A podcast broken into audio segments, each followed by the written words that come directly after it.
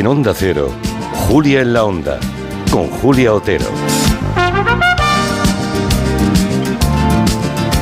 Los que tengan alguna duda sobre tema energético, calefacción, placas, precios, facturas, cualquier cosa vinculada al mundo de la energía, pueden dejarnos alguna consulta para Jorge Morales de Labra, al que saludamos ya. Buenas tardes, Jorge. Buenas tardes, Julia.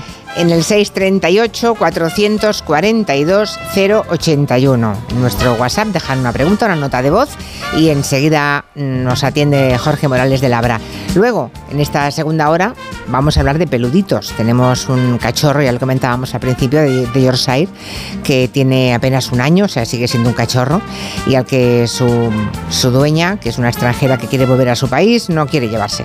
Bueno, luego se lo contamos todo esto.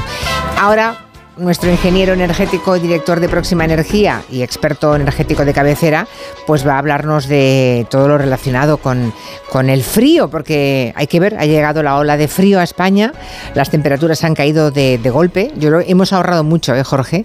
Eh, en lo que llevamos de invierno, porque septiembre, octubre, noviembre, buena parte de diciembre, al menos en el Mediterráneo, hemos tenido temperaturas muy benignas y apenas hemos puesto la calefacción, pero de pronto llegó el frío.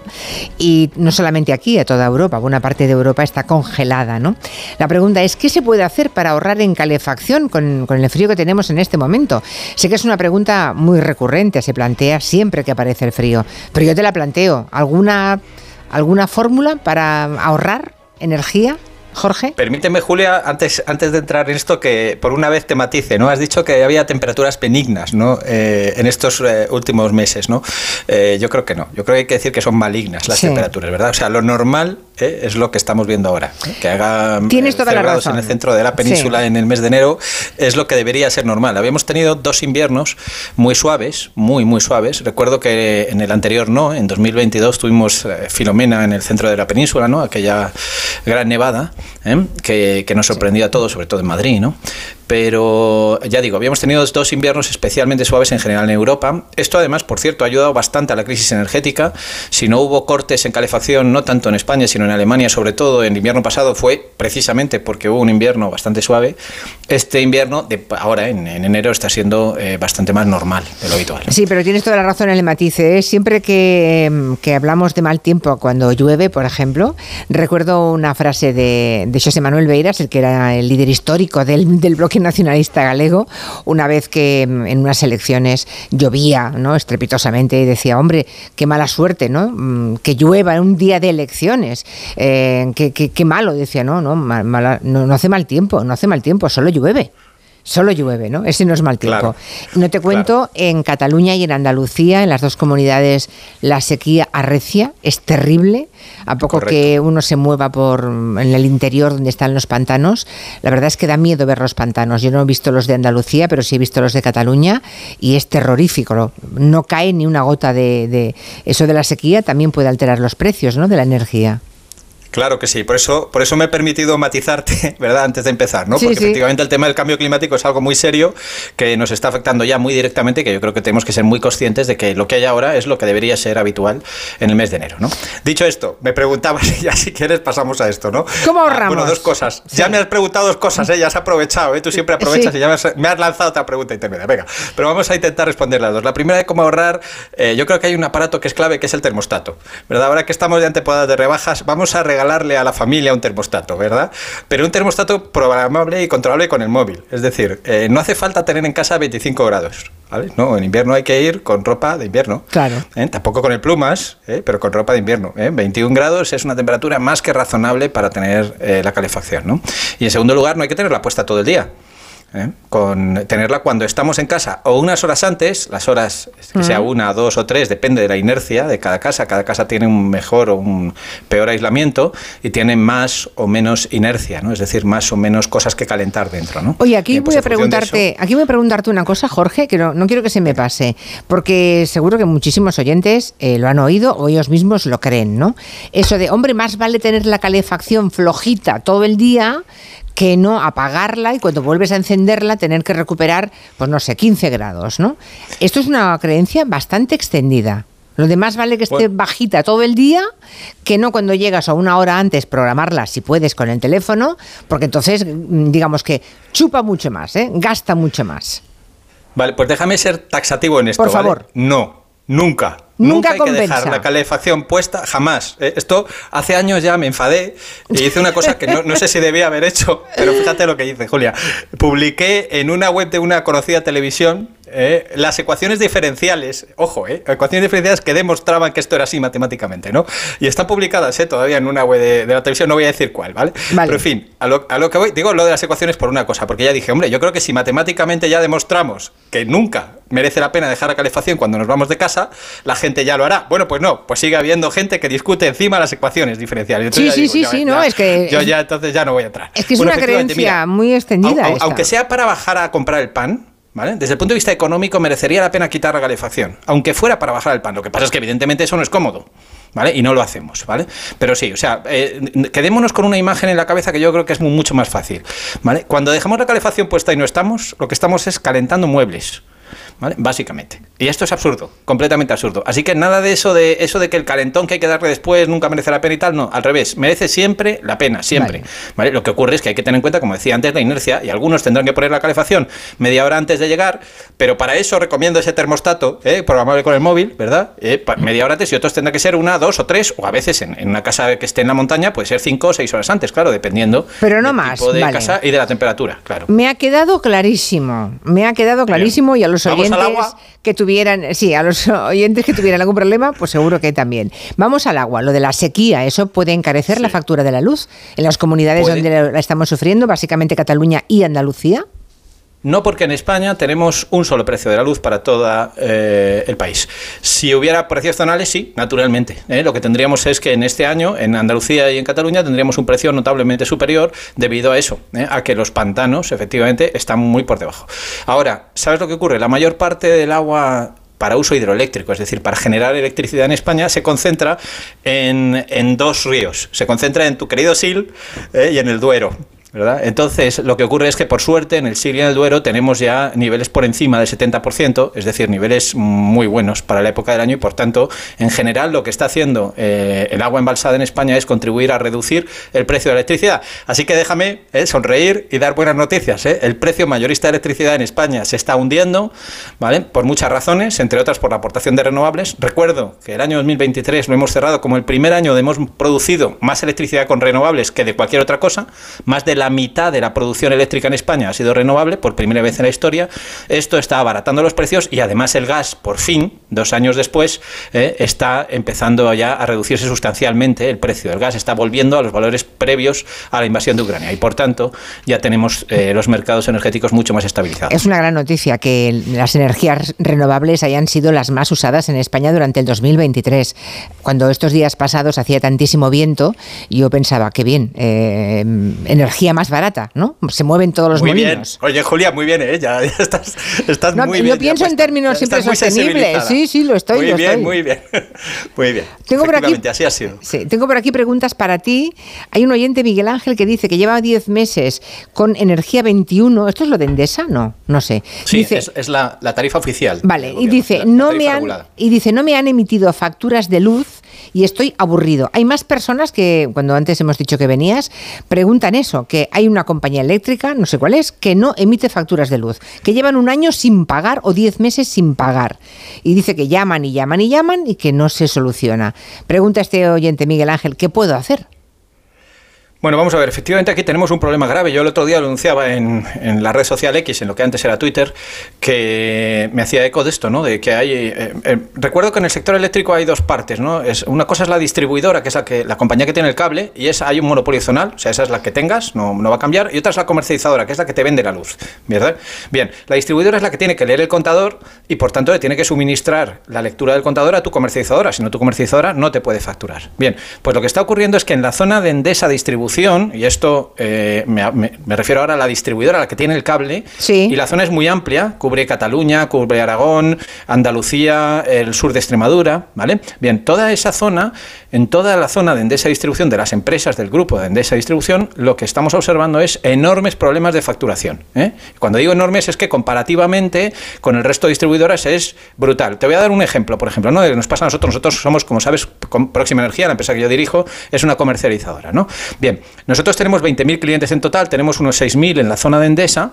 Bien, pues la- las incidencias en zona Endesa son del 12%, mientras que en la zona de Iberdrola son del 1 por 1000 Caray. del 0,1%, ¿vale? O sea, es 120, 120 veces más probable tener un problema si eres cliente en zona Endesa, si vives en Cataluña, por ejemplo, que si eres un cliente en zona Iberdrola. Esto es una barbaridad. Yo lo he denunciado a la Comisión Nacional de Mercados de Competencia y lo que he pedido es que tome cartas en el asunto, ¿no?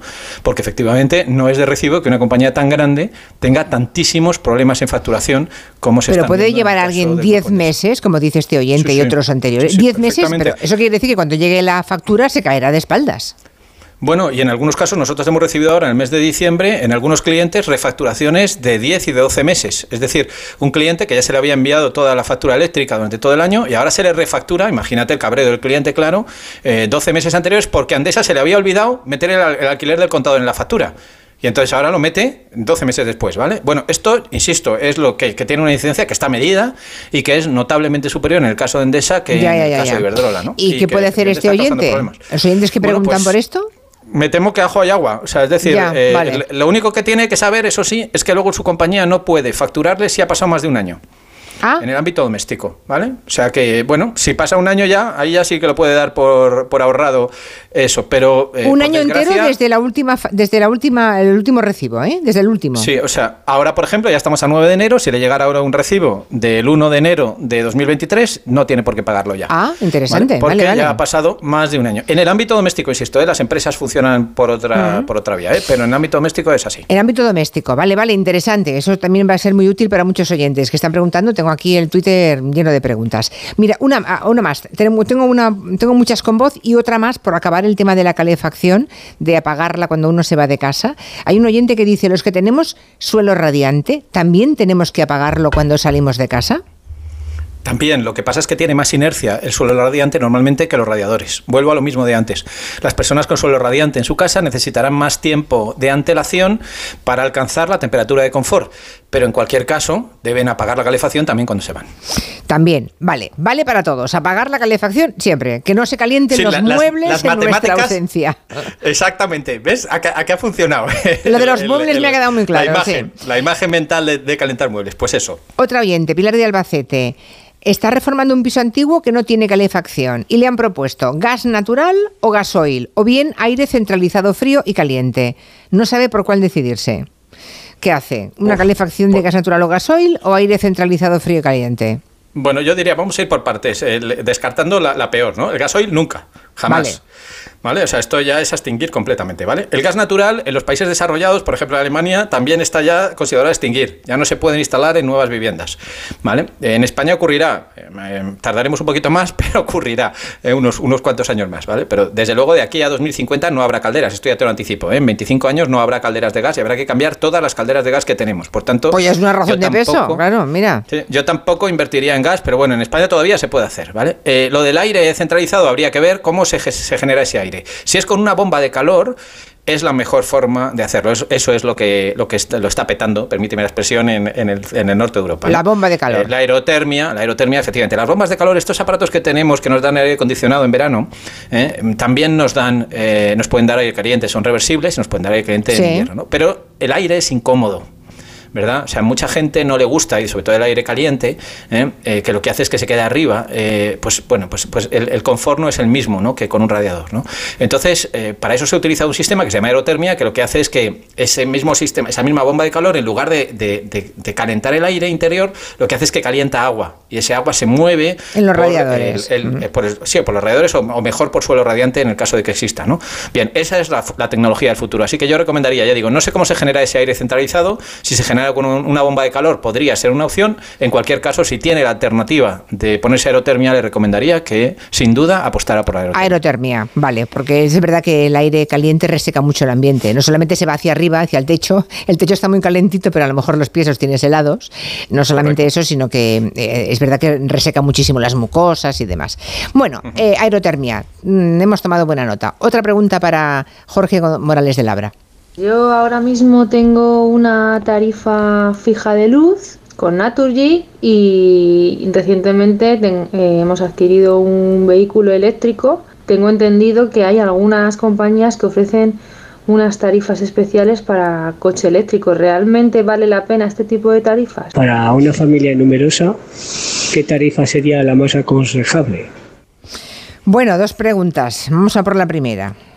Bueno, sí, vamos por partes. Eh, en el tema de la luz, fíjate que yo he recomendado casi siempre una tarifa variable y la tarifa oficial, la tarifa que, que fija el gobierno, era hasta ahora, hasta el 1 de enero ha sido una tarifa variable. Pero fíjate, Julia, que ahora ya no lo es. Ahora se ha convertido en una tarifa híbrida. Es decir, tiene un componente variable. ¿Qué quiere decir esto que sea variable? Lo que quiere decir es que el precio depende de lo que marque el mercado mayorista. Ese mercado que antes te decía que se está desplomando, ¿eh? que debido a muchos factores, a las renovables y a la bajada del gas y tal, cada vez está más barato. ¿no? Bueno, las tarifas variables directamente repercuten al cliente final esa bajada de precios en el mercado mayorista. ¿vale? Entonces tienen un precio distinto en cada una de las horas. Es todo aquello que hablamos en su día de poner la lavadora a las 3 de la mañana, sí, a las de la tarde y todo esto, ¿no? Bueno, eso son las tarifas variables, en general son más baratas, ¿vale? ¿Por qué? Porque cuando una compañía te da un precio fijo, se tiene que cubrir. Es como si te diera un seguro, ¿verdad? Y los seguros en el sector eléctrico suelen ser muy caros. ¿Por qué son caros? Por una razón. Mira, cuando tú te compras un seguro de un coche, ¿eh? por ejemplo, la compañía de seguros tiene una probabilidad pequeña de que tengas un accidente. Y desde luego, si vende un millón de seguros, nunca va a haber un millón de accidentes. Bien, en el sector eléctrico, cuando hay un accidente, hay un accidente para todos los clientes. Es decir, cuando Rusia invade Ucrania y se dispara el precio del gas, todos los clientes suben una subida en el precio, ¿verdad? Y por tanto, si la compañía te ha garantizado un precio, está sometida a un riesgo muy elevado. Así que esos seguros son muy caros. Normalmente se paga del orden de un 30% más ¿eh? en la factura de la luz cuando uno tiene un precio fijo. Por eso yo siempre he recomendado una tarifa variable. Bien. Pues la tarifa variable, ya digo, por antonomasia, hasta ahora la más conocida, donde hay casi 9 millones de consumidores en España, era el PVPC, es decir, la tarifa oficial del gobierno. Bien, pues a partir del 1 de enero, como digo, ha cambiado. Y ahora tiene un componente variable y un componente fijo que, ojo, cada vez va a ser mayor. ¿Vale? Ahora es una cuarta parte, es un 25%, pero dentro de dos años acabará siendo más de la mitad del recibo. Entonces, mi recomendación hasta ahora era tarifa variable, entre ellas la tarifa oficial, ahora sigue siendo tarifa variable, pero ya no es tarifa oficial, porque la tarifa oficial, ya digo, ya ha perdido Ese, esa variabilidad 100% que tenía hasta hace unos días, hasta el 31 de diciembre. Ahora, las familias numerosas, que es la segunda pregunta, la segunda, y por responder, son la excepción. ¿Por qué? Porque en España está, existe el bono social. Y el bono social además ahora se ha prorrogado, aunque tenemos que hablar sobre eso, ¿eh? porque si decae ese decreto famoso ómnibus, por la posición de Junts y todo esto que se está hablando ahora, eh, todo, todo lo que se ha prorrogado hace dos semanas ahora podría volver para atrás. ¿eh? Pero bueno, en principio se ha prorrogado el bono social, eh, hay unos descuentos muy importantes, descuentos del 65% en la tarifa oficial. Entonces, ¿qué ocurre? Que para tener derecho al bono social, previamente hay que contratar la tarifa oficial. ¿vale? Entonces, precisamente las familias numerosas son uno de los colectivos que tienen derecho al bono social.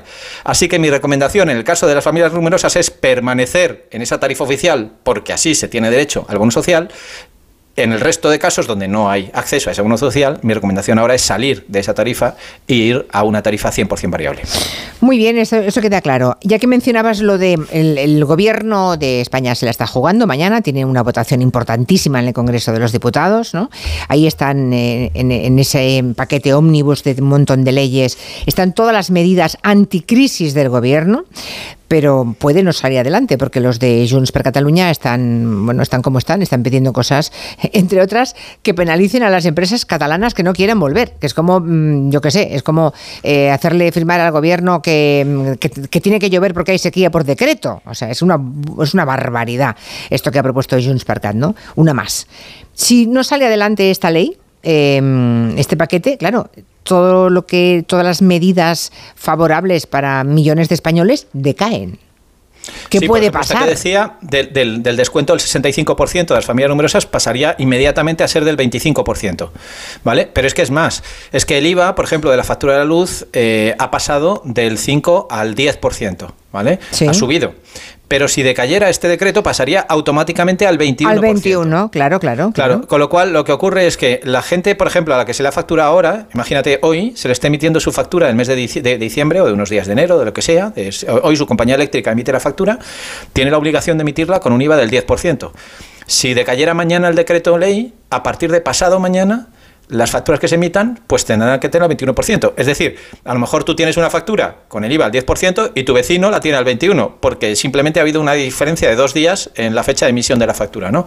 Bueno, pues todo esto se puede ocasionar mañana. O sea, efectivamente estamos ante una situación inédita en el sector eléctrico y que afectará, eh, al menos en, en, mi mundo, en el mundo de la energía, a un montón de normas y que puede tener consecuencias directas sobre la factura de la luz y del gas de los ciudadanos. Sobre millones de personas, por no hablar luego también del transporte mm, público, que es gratuito por ejemplo, ¿no? Hay un montón de cosas Ojo que están... también, ¿Sí? perdona Julia, a la factura del gas, ¿eh? que también, pues lo digo porque la factura del gas ahora precisamente es de las más altas. Estamos hablando antes del frío. Bien, pues la factura del gas ahora mismo tiene un IVA reducido del 10%. Si decayera este decreto, automáticamente también tendría el 21%. Sí, sí. Bueno, pues eso puede ocurrir mañana en la votación. Si eso ocurre, se lo agradeceremos mucho a Junts per Cat, ¿verdad? Que haya fastidiado de esa forma a millones de ciudadanos.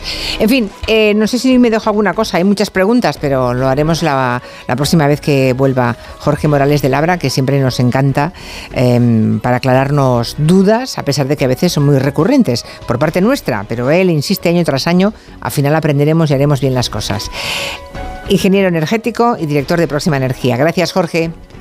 Un placer, Julia. Hasta pronto. Hasta pronto.